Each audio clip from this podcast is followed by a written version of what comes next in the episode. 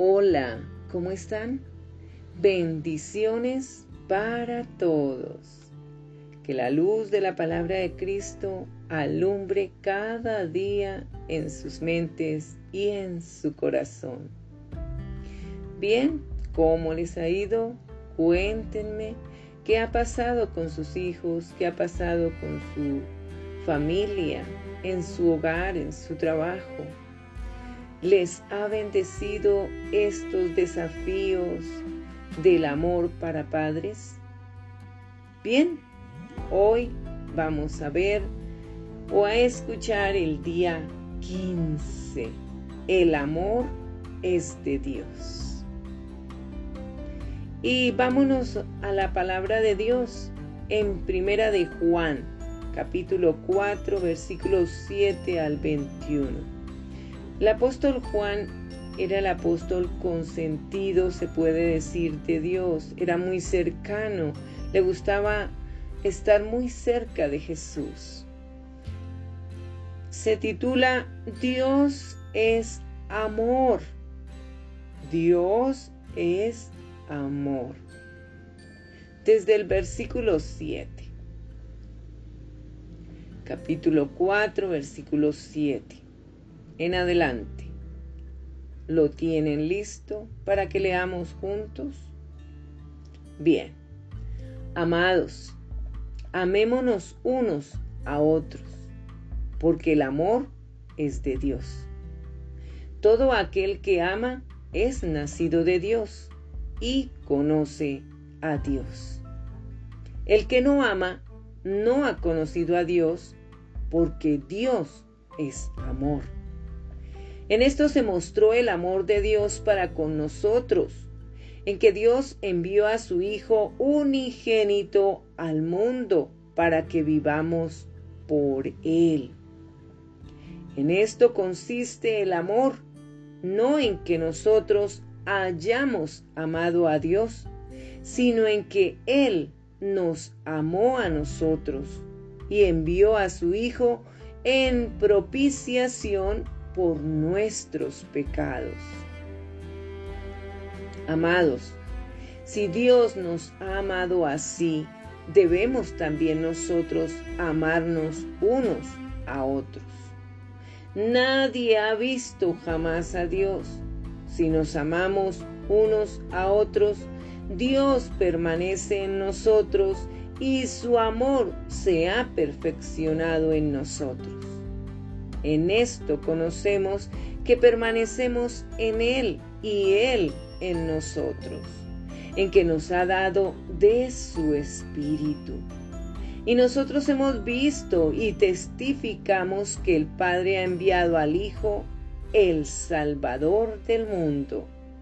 Todo aquel que confiese que Jesús es el Hijo de Dios, Dios permanece en Él y Él en Dios. Y nosotros hemos conocido y creído el amor que Dios tiene para con nosotros. Dios es amor. Y el que permanece en amor, permanece en Dios y Dios en él. En esto se ha perfeccionado el amor en nosotros, para que tengamos confianza en el día del juicio, pues como Él es, así somos nosotros en este mundo. En el amor no hay temor, sino que el perfecto amor echa fuera el temor, porque el temor lleva en sí castigo, de donde el que teme no ha sido perfeccionado en el amor. Nosotros le amamos a Él porque Él nos amó primero. Si alguno dice, yo amo a Dios y aborrece a su hermano, es mentiroso. Pues el que no ama a su hermano, a quien ha visto, ¿cómo puede amar a Dios a quien no ha visto? Y nosotros tenemos este mandamiento de Él, el que ama a Dios, ame también a su hermano. Qué bello es cómo Dios se manifiesta en su verdad por medio de su palabra. Y claro que tendremos un juicio. En el cielo vamos a ir todos, vamos a estar allá. Pero habrá un juicio en donde quedaremos unos en el cielo y otros quedarán en el infierno, según las obras que hayamos hecho con las personas o con nuestros seres queridos o para con Dios, si hemos logrado la santidad o si hemos estado en pecado, ay, ay, ay. Allí en el juicio podremos perder la entrada al cielo. Bien, el amor cubre multitud de pecados. Eso está en, en Pedro. Pero en segunda de Pedro, creo, después lo vamos a verificar. O ustedes lo pueden verificar ahí, que el amor cubre multitud de pecados. Por eso es importante conocer de Dios, amar a Dios, aceptar a su Hijo Jesucristo en el corazón, creer en Él, en su palabra, para eh, poder nosotros recibir el amor de Dios, porque Él es el amor y de Él es que podemos recibir el verdadero amor. El amor de los padres por sus hijos es uno de los sentimientos humanos más poderosos. Cuando nosotras las madres tenemos bien claro que al tener una relación sexual con el esposo, y ambos conocen que al hacerlo, estar unidos juntos, Dios les ha provisto de manera sobrenatural que la madre pueda llegar a quedar embarazada.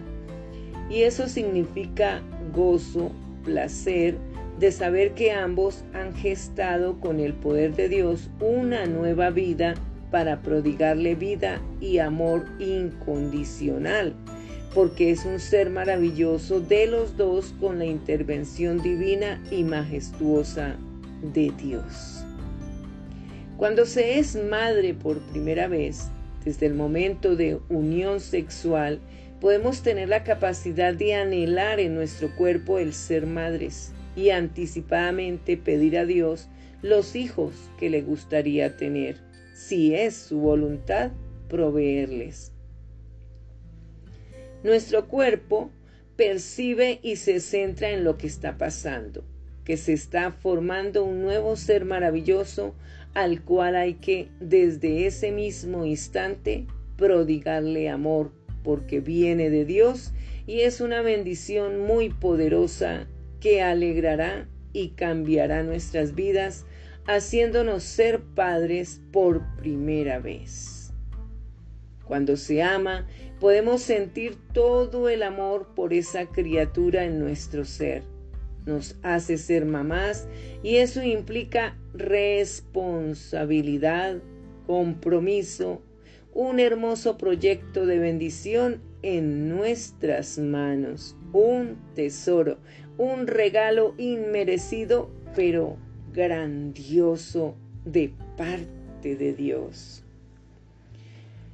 En el hospital o donde la madre futura se encuentre comienza un momento de prueba para algunas o muchas de dolor y miedo ante las contracciones normales que significan que ese hermoso bebé está listo o lista para, para nacer, para abrirse campo en la vida y uno respira profundamente para hacer que nuevamente se quede en el vientre porque no es el momento no ha llegado el médico para revisarle, pero cuando llega y te ve y vienen las contracciones y el bebé se asoma, entonces la doctora o el médico dispone todo de inmediato para el parto.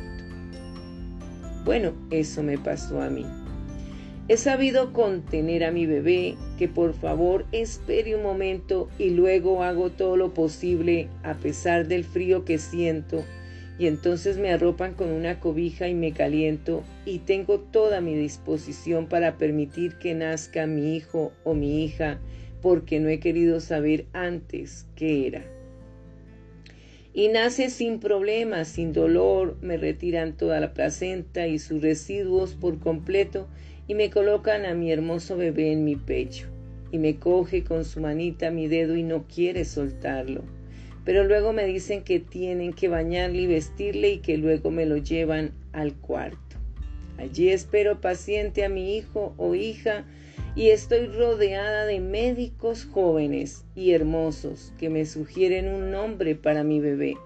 O si aún no le he puesto y me convencen y le colocamos el nombre de la doctora que me asistió y todos felices. Muy contentos con mi bebé, mi tesoro, mi primogénito, mi hijo o hija para otras madres nuestra maravillosa bendición en nuestros brazos. Y lo primero, darles el pecho para alimentarle por primera vez ya fuera del vientre. Es una sensación maravillosa de amor que Dios nos permite experimentar y vivir para toda la vida, porque a pesar del tiempo seguirán siendo nuestros bebés.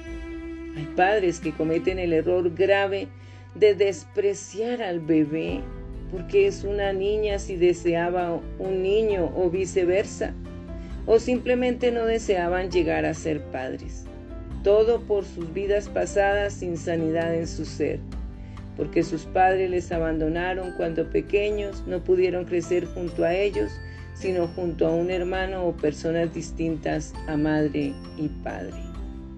Y causan dolor a la madre y maldición al hogar indebidamente no siendo responsables ni comprometidos con sus propios hijos. Y vienen todas las consecuencias por nuestros malos actos donde no existe el amor. Y eso quiere decir donde no existe Dios, porque el amor es Dios. Cuando nacen los bebés, todos quieren poder alzarlos, tenerlos en sus brazos, a ese ser tan pequeñito para prodigarle palabras de bendición y llenarles de regalos apropiados a su bienvenida. Y todos tenemos que ser muy cuidadosos y suaves al sostenerlos. Cuando van creciendo, todo va cambiando hasta sus cuidados y pensamos qué más puede necesitar de acuerdo a su edad. Es necesario entender en quién tuvo en que quien tuvo el bebé no fue solo la madre, sino ambos, que los dos son demasiado importantes para ese bebé, desde el vientre, prodigándole el amor incondicional. Si alguno falla en esto por diferentes razones equivocadas, debe corregir ese acto de alguna manera, en su vivir, para sanar y construir lo destruido. Para formar el carácter de los hijos se requiere del padre, especialmente con el apoyo de la madre, porque el padre representa la autoridad con temor a Dios para nosotros como padres cumplir los mandamientos de Dios. Dios, a pesar de nuestro a pesar de nuestro proceder es el buen ejemplo como padre, con autoridad que nos enseña, nos corrige y nos provee todo lo que necesitemos. Como padre espera de sus hijos obediencia a su palabra de verdad y justicia. Los hijos van creciendo y esperan todo de nosotros, sus padres, dependen totalmente de sus padres y debemos responderles con responsabilidad y compromiso y amor incondicional a pesar de las conductas y sucesos en sus vidas. No los rechacemos, ni los abortemos, ni los abandonemos. Seamos fuertes y valientes para darles todo lo necesario y con amor corregirles sus comportamientos indebidos. Nada de maltratarlos, ni palabras hirientes, ni golpes, tampoco ser indiferentes o permisivos ante actos pecaminosos, porque les estaríamos ayudando a destruirse. Como padres y como hijos, no estamos preparados para conocer cómo ser padres o cómo ser hijos. Entonces debemos acudir siempre a Dios para conocer cómo educar y formar a nuestros hijos con temor a Dios, enseñándole las escrituras. Bien, conozcamos de Dios, que es el amor Abra su Biblia o si la tiene abierta, busque el libro Primera de Corintios. Está casi a lo último. Capítulo 13, versículo 1 y 13. Sí, señora, la preeminencia del amor. Si yo hablase lenguas humanas y angélicas y no tengo amor, vengo a ser como metal que resuena o címbalo que retiñe. Y si tuviese profecía y entendiese todos los misterios y toda ciencia, y si tuviese toda la fe de tal manera que trasladase los montes, y no tengo amor, nada soy. Y si repartiese todos mis bienes para dar de comer a los pobres, y si entregase mi cuerpo para ser quemado, y no tengo amor, de nada me sirve. El amor es sufrido, es benigno. El amor no tiene envidia. El amor no es jactancioso, no se envanece, no hace nada indebido, no busca lo suyo, no se irrita, no guarda rencor, no se goza de la injusticia, mas se goza de la verdad todo lo sufre, todo lo cree, todo lo espera, todo lo soporta. El amor nunca deja de ser, pero las profecías se acabarán y cesarán las lenguas y la ciencia acabará. Porque en parte conocemos y en parte profetizamos. Mas cuando venga lo perfecto, entonces lo que es en parte se acabará. Cuando yo era niño, hablaba como niño, pensaba como niño, juzgaba como niño, mas cuando ya fui hombre, dejé lo que era de niño. Ahora vemos por espejo, oscuramente, mas entonces veremos cara a cara. Ahora conozco en parte, pero entonces conoceré como fui conocido y ahora permanecen la fe, la esperanza y el amor. Estos tres, pero el mayor de ellos es el amor. El amor es sufrido, es benigno. El amor no tiene envidia, acordémonos. El amor no es jactancioso para nada, no se envanece, no hace nada indebido, no busca lo suyo, no se irrita, no guarda rencor, no se goza de la injusticia, mas se goza de la verdad. Todo lo sufre, todo lo cree, todo lo espera, todo lo soporta. El amor nunca deja de ser, pero las profecías se acabarán y cesarán las lenguas y la ciencia acabará. Aquí vemos representado lo que es Dios. Dios es puro, Dios es santo. Él es el amor, otras cosas no son el amor y le llaman el amor. Aquí estamos viendo claramente lo que significa el amor y cómo es Dios. Así tenemos que ser todos.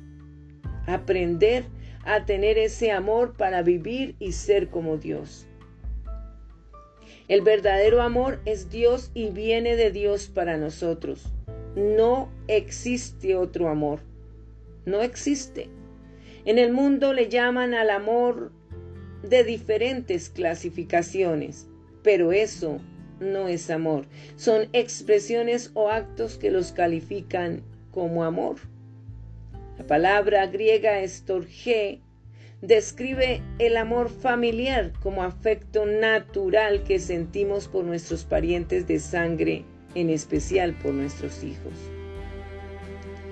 Y a lo que le llaman eros, el amor romántico y físico entre personas que se aman, eso no es amor, pero le llaman amor.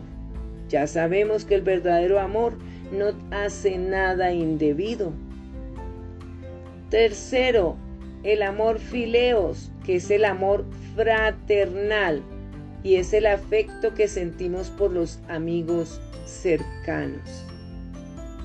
Ninguno de estos tres es amor, como quieren mostrarlo, porque el amor es Dios, es uno solo, y debido a estas clasificaciones que le llaman amor, se convierte en algo con lo cual juegan las emociones y sentimientos, llevando al descontrol y al pecado por los deseos de la carne.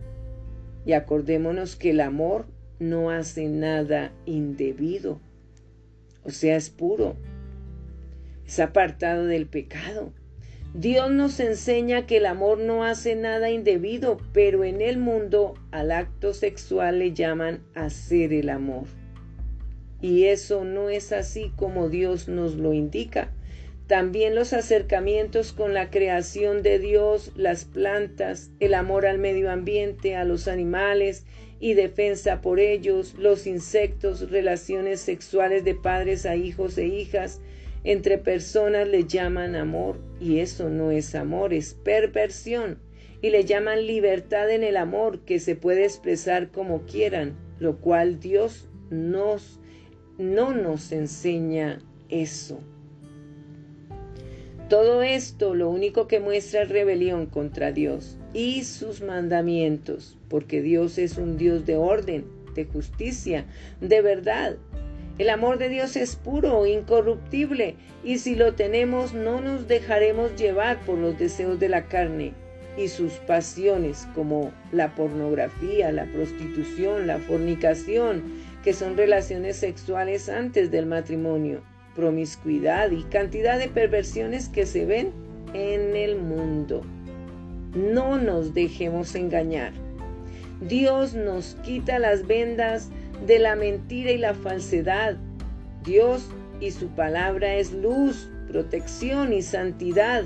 Y sin santidad nadie verá a Dios. Y eso lo dice en el libro de Hebreos capítulo 12 versículo 14. Seguir la paz con todos y la santidad, sin la cual nadie verá al Señor. El amor entendiendo, entendido en este mundo sin conocimiento de Dios, creen que el amor tiene límites, si acaba, deja de existir, puede golpear, puede maltratar, puede mentir, que por cuidado de alguien que todo quede en secreto con tal de no hacerle daño a nadie, que puede amar como sea y a quien sea sin importar sexo o género o cosas en fin, que tiene libertad para hacer lo que le parezca. Eso no es amor. Eso se llama libertinaje, rebelión, hacer las cosas a la manera de este mundo y no a la manera de Dios. Están limitados por la capacidad humana, influenciados en gran manera por los sentimientos y pueden cambiar según las circunstancias. Incluso vemos personas malvadas y egoístas que pueden conmoverse por momentos y sentir estas clases de amor del mundo hacia su cónyuge, hijos y amigos, pero siguen en su mala vida. Engañados por su falta de conocer del Dios de verdad y justicia. Pero ¿quién hay que les predique y los saque de ese engaño? Mas el amor de Dios es incondicional y sacrifica todo, es imparable, es decir, es eterno. Nunca deja de ser o existir. Muchas parejas se separan porque dicen yo ya no te amo, yo nunca te amé, yo no siento amor por usted, yo no siento nada, se me acabó el amor. Eso es una gran mentira. Entonces nunca hubo amor. Así de sencillo. La palabra griega ágape se refiere al amor que Dios nos manda demostrar y vivir en nuestras vidas. El ágape es único porque no depende de los sentimientos, las circunstancias ni la conducta de las personas. Es el maravilloso amor que Dios tiene por nosotros como sus hijos, su creación, el amor que nosotros también podemos tener por nuestros esposos, esposas e hijos e hijas y familiares y el prójimo. El amor que viene de Dios y se describe en estos desafíos cada día durante 40 días y por siempre. Como nuestro amor paternal está limitado por nuestra humanidad pecaminosa y contaminada, la clave para amar a nuestros hijos en forma incondicional con amor ágape o amor de Dios es no esforzarse más, sino hacer uso de esta fuente pura y perfecta, la palabra de Dios, que nos enseña el verdadero amor. Y en primera de Juan capítulo 2, versículo 1 al 17, aprendemos esto. Cristo es nuestro abogado. Dice así, hijitos míos, estas cosas os escribo para que no pequéis, y si alguno hubiere pecado, abogado tenemos para con el Padre, a Jesucristo el justo y Él es la propiciación por nuestros pecados, y no solamente por los nuestros, sino también por los de todo el mundo. Y en esto sabemos que nosotros le conocemos si guardamos sus mandamientos. El que dice, yo le conozco y no guarda sus mandamientos, el tal es mentiroso y la verdad no está en él. Pero el que guarda su palabra, en este verdaderamente el amor de Dios se ha perfeccionado. Por esto sabemos que estamos en Él. El que dice que permanece en Él debe andar como Él anduvo. El nuevo mandamiento. Hermanos, no os escribo mandamiento nuevo, sino el mandamiento antiguo que habéis tenido desde el principio. Este mandamiento antiguo es la palabra que habéis oído desde el principio. Sin embargo, os escribo un mandamiento nuevo, que es verdadero en él y en vosotros, porque las tinieblas van pasando y la luz verdadera ya alumbra. El que dice que está en la luz y aborrece a su hermano está todavía en tinieblas. El que ama a su hermano permanece en la luz y en él no hay tropiezo. Pero el que aborrece a su hermano está en tinieblas y anda en tinieblas y no sabe a dónde va, porque las tinieblas le han cegado los ojos. Os escribo a vosotros, hijitos, porque vuestros pecados os han sido perdonados por su nombre. Os escribo a vosotros, padres, porque conocéis al que es desde el principio. Os escribo a vosotros, jóvenes, porque habéis vencido al maligno. Os escribo a vosotros, hijitos, porque habéis conocido al Padre.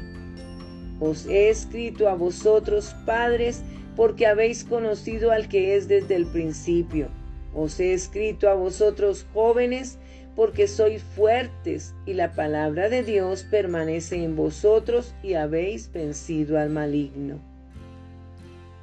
No améis al mundo, ni las cosas que están en el mundo. Si alguno ama al mundo, el amor del Padre no está en él. Porque todo lo que hay en el mundo, los deseos de la carne, los deseos de los ojos y la vanagloria de la vida no proviene del Padre, sino del mundo. Y el mundo pasa y sus deseos, pero el que hace la voluntad de Dios permanece para siempre. Pero bueno, ¿qué es el amor fraternal? En el diccionario castellano, fraternal significa propio de hermanos y de hecho la palabra griega que se traduce amor fraternal en nuestras Biblias es el vocablo Filadelfia, que es la palabra para ese sentimiento de afecto y confianza que es propio entre hermanos de sangre, los tíos, los primos, en fin, los que son familiares, abuelitos, abuelitas. Pero aprendamos deberes cristianos. En el libro de Romanos, capítulo 12, versículo 1 al 21, nos dice así el apóstol Pablo. Así que, hermanos, os ruego por las misericordias de Dios, que presentéis vuestros cuerpos en sacrificio vivo, santo, agradable a Dios, que es vuestro culto racional. No os conforméis a este siglo, sino transformaos por medio de la renovación de vuestro entendimiento, para que comprobéis cuál sea la buena voluntad de Dios, agradable y perfecta. Digo, pues, por la gracia que me es dada a cada cual que está entre vosotros, que no tenga más alto concepto de sí que el que debe tener, sino que piense de sí con cordura, conforme a la medida de fe que Dios repartió a cada uno. Porque de la manera que en un cuerpo tenemos muchos miembros, pero no todos los miembros tienen la misma función, Así nosotros, siendo muchos, somos un cuerpo en Cristo y todos miembros los unos de los otros. De manera que teniendo diferentes dones, según la gracia que nos es dada, si el de profecía, úsese conforme a la medida de la fe, o si de servicio, en servir, o el que enseña en la enseñanza, el que exhorta en la exhortación, el que departe con liberalidad, el que preside con solicitud, el que hace misericordia con alegría. El amor sea sin fingimiento. Aborrecer lo malo, seguir lo bueno. Amaos los unos a los otros con amor fraternal en cuanto a honra prefiriéndoos los unos a los otros. En lo que requiere diligencia, no perezosos, fervientes en espíritu, sirviendo al Señor, gozosos en la esperanza, sufridos en la tribulación, constantes en la oración, compartiendo para las necesidades de los santos, practicando la hospitalidad. Bendecid a los que os persiguen, bendecid y no maldigáis. Gozaos con los que se gozan, llorad con los que lloran, unánimes entre vosotros, no altivos, sino asociándoos con los humildes. No seáis sabios en vuestra propia opinión. No paguéis a nadie mal por mal. Procurad lo bueno delante de todos los hombres. Si es posible, en cuanto dependa de vosotros, estad en paz con todos los hombres. No os venguéis vosotros mismos, amados míos, sino dejad lugar a la ira de Dios, porque escrito está, mía es la venganza, yo pagaré, dice el Señor. Así que si tu enemigo tuviere hambre, dale de comer. Si tuvieres sed, dale de beber, pues haciendo esto, ascuas de fuego amontonarás sobre su cabeza. No seas vencido de lo malo, sino vence con el bien el mal. Y continuamos con los deberes cristianos en el libro de Hebreos, capítulo 13, versículo 1 al 7. Dice así, permanezca el amor fraternal. Ya sabemos que el amor fraternal es entre familiares, el papá con los hijos, los hijos con la mamá o con el papá, el amor entre tíos, primos, eso se llama amor fraternal, con principios y valores. No os olvidéis de la hospitalidad, porque por ella algunos sin saberlo hospedaron ángeles. Acordaos de los presos como si estuvierais presos juntamente con ellos y de los maltratados, como que también vosotros mismos estáis en el cuerpo. Honroso sea en todos el matrimonio y el lecho sin mancilla, pero a los fornicarios y a los adúlteros los juzgará Dios. Sean vuestras costumbres sin avaricia, contentos con lo que tenéis ahora, porque Él dijo, no te desampararé ni te dejaré. De manera que podemos decir confiadamente, el Señor es mi ayudador, no temeré lo que me pueda hacer el hombre. Acordaos de vuestros pastores que os hablaron la palabra de Dios. Considerad cuál haya sido el resultado de su conducta e imitad su fe. Nuestro amor paternal es apenas un pequeño charco a comparación del río del amor incondicional de Dios por nosotros pero al conectarnos con Él y con su provisión inagotable, el amor que podemos tener por nuestros hijos puede llegar a ser el amor de Dios por ellos. Puede emerger a través de nosotros, así como un río trae agua desde una fuente superior. Y aquí hay un regalo maravilloso en Primera de Juan, capítulo 3, versículo 1. Dios nos llama hijos hijos de Dios. Somos hijos de Dios. Dice así.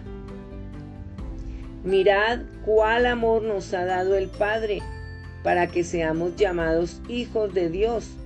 Por esto el mundo no nos conoce porque no le conoció a Él. Detente y piensa en esto, en especial, si no tuviste un Padre que te amara así, o si te preocupa que tu amor para con tus hijos no sea suficiente, por más que te esfuerces, la realidad es que el amor que Dios puede darte para prodigarle a tus hijos es infinitamente más fuerte que el que puedes dar como padre. Está fortificado por su amor. El origen y la fuente de amor es Él, porque Él es el amor. Tenemos que hallar descanso en esta verdad Dios nuestro Padre está mucho más interesado en nuestros hijos que nosotros. Así que parte de nuestro objetivo como padres es comunicarles a nuestros hijos que el verdadero amor, junto con su valor supremo como individuos, proviene del amor de Dios hacia ellos. Él es quien los amó y los creó de manera singular, y su amor puede sustentarlos sin importar quién los rechace o los desilusione en la vida. El Salmo capítulo 27 versículo 10 nos dice, aunque mi padre y mi madre me dejaren, con todo Jehová me recogerá. Qué hermoso papá. Él no nos desampara. Así que en realidad no son sus expresiones cautivadoras ni, ni el encanto de la juventud lo que hace que amemos a nuestros hijos como debemos. Y la falta de respeto o de autocontrol tampoco debe hacer que los amemos menos. Los amamos porque Dios es amor. Y en primera de Juan, capítulo 4, versículo 19 nos dice, nosotros le amamos a Él porque Él nos amó primero. Cuando miramos a nuestros hijos, sean bebés, adolescentes o mayores, vemos individuos creados a imagen suya. Génesis 1.27 dice, y creó Dios al hombre a su imagen, a imagen de Dios lo creó, varón y hembra los creó. Salmo 51, versículos 5 y 6. He aquí, en maldad, esto lo dice el rey David. He aquí en maldad he sido formado, y en pecado me concibió mi madre. He aquí tú amas la verdad en lo íntimo, y en lo secreto me has hecho comprender sabiduría. Qué bella y poderosa es la palabra, cómo nos enseña. Y en Romanos 5.8 dice, Mas Dios muestra su amor para con nosotros en que siendo aún pecadores, Cristo murió por nosotros. Cada día y con cada nuevo desafío, ten en mente esta verdad que penetra y redirige. Tienes la oportunidad divina de experimentar y representar el amor de Dios. Nuestros hijos no son juguetes para simplemente fotografiar y hacer que nuestras vidas parezcan más completas. No son límites para nuestra libertad, ni monumentos a nuestra grandeza. Pueden agradarnos y enorgullecernos, pueden fracasar y desilusionarnos, pero nuestros hijos no es una cuestión referente a nosotros. Lo importante es aquel que nos los dio y el amor que tiene por ellos. Recuerde, Dios ama a tus hijos más que tú y los amará más ahora si permites que su amor fluya en y a través de ti. Esto sucede por fe, al acudir a la mayor expresión del amor de Dios, su Hijo Jesucristo. Y en el libro de Juan capítulo 15 versículo 9 al 17, Dios nos exhorta, nos invita a hacer su voluntad. Dice así, como el Padre me ha amado, así también yo os he amado. Eso lo dice el Señor Jesús. Permaneced en mi amor. Si guardareis mis mandamientos, permaneceréis en mi amor, así como yo he guardado los mandamientos de mi Padre y permanezco en su amor. Estas cosas os he hablado para que mi gozo esté en vosotros y vuestro gozo sea cumplido. Este es mi mandamiento, que os améis unos a otros como yo os he amado. Nadie tiene mayor amor que este, que uno ponga su vida por sus amigos. Vosotros sois mis amigos, así hacéis lo que yo os mando. Dice el Señor Jesús, ya no os llamaré siervos, porque el siervo no sabe lo que hace su Señor pero os he llamado amigos, porque todas las cosas que oí de mi Padre os las he dado a conocer. No me elegisteis vosotros a mí, sino que yo os elegí a vosotros, y os he puesto para que vayáis y llevéis fruto, y vuestro, fruto permanezca. Para que todo lo que pidiereis al Padre en mi nombre, Él os lo dé. Esto os mando que os améis unos a otros. Y cuando caminamos con Él a diario y oramos, Padre Celestial, recibo tu amor perfecto e incondicional y te pido que ames a nuestros hijos a través de nosotros, sus padres, aquí en la tierra. Haznos un canal perfecto de tu amor.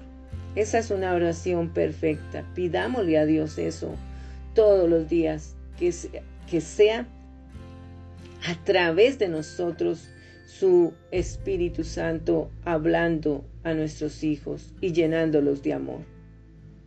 Importante estas preguntas para que respondan fuera de lo que ya hay aquí de respuesta. ¿Para qué tenemos hijos? Para corresponder al amor de Dios al darnos tan bello regalo llenos de bendición y probarnos en nuestra fe para que podamos criarlos de acuerdo a sus mandamientos, porque no es en nuestras fuerzas, sino con el poder del Espíritu Santo. Si usted quiere adicionar una lista más para qué tiene usted sus hijos, ah, escríbala, anote. ¿Qué representa nuestra relación con ellos? Que somos hijos de Dios, amados enteramente, para crecer en amor y compartir su amor a ellos y al prójimo. Si tiene algo más para añadir, anótelo haga una lista de qué representa nuestra relación con nuestros hijos. ¿Qué determina el valor de nuestros hijos para nosotros? Nuestro verdadero amor por ellos incondicional y único en Cristo. ¿Y qué más puede determinar? Anote papá, anote mamá. ¿Qué más puede determinar el valor de nuestros hijos para nosotros o para ustedes? ¿Cuáles son sus objetivos al criarlos? que crezcan en temor, amor y sabiduría de Dios y puedan llegar a ser unos padres llenos de la gloria de Dios y predicar del amor y la palabra de Dios a todo aquel que le conozca. O mejor aún, a todo aquel que no le conoce a Dios. O a sus hijos si no conocen de Dios. Ahí es el momento para que tus objetivos sea ese el primero, que tus hijos conozcan a Dios. Desafío 15. El amor es de Dios. Tarea. Si es posible, recuérdales hoy a tus hijos, Dios es amor, primera de Juan 4, 16, y que los ama profundamente. Segundo, ora con ellos para que siempre sepan que pueden acudir a Él como su amoroso Padre Celestial. Ora también en forma personal para que Dios te ayude a recibir su amor por ti y a transformarte en un canal de su amor para tus hijos. Juan 15:9. Haz una marca aquí cuando hayas completado el desafío de hoy. Hágalo por favor. Si está llevando el registro, le felicito. Haga su marca cuando termine de hacer este desafío 15. ¿Cuál fue el resultado de tu interacción? Espero me lo cuenten más adelante. Espero sus respuestas. Si tienen esa consideración, lo harán. ¿Te reveló Dios algo nuevo y vigorizante sobre su amor y cómo puedes amar a tus hijos? Anote, por favor, tan pronto haga este desafío con sus hijos. Cumpla lo que está aquí en este podcast y será de gran bendición para su vida y para su hogar y su empresa. Les amo en el Señor, les abrazo y les deseo las mayores bendiciones en Cristo Jesús. Amén.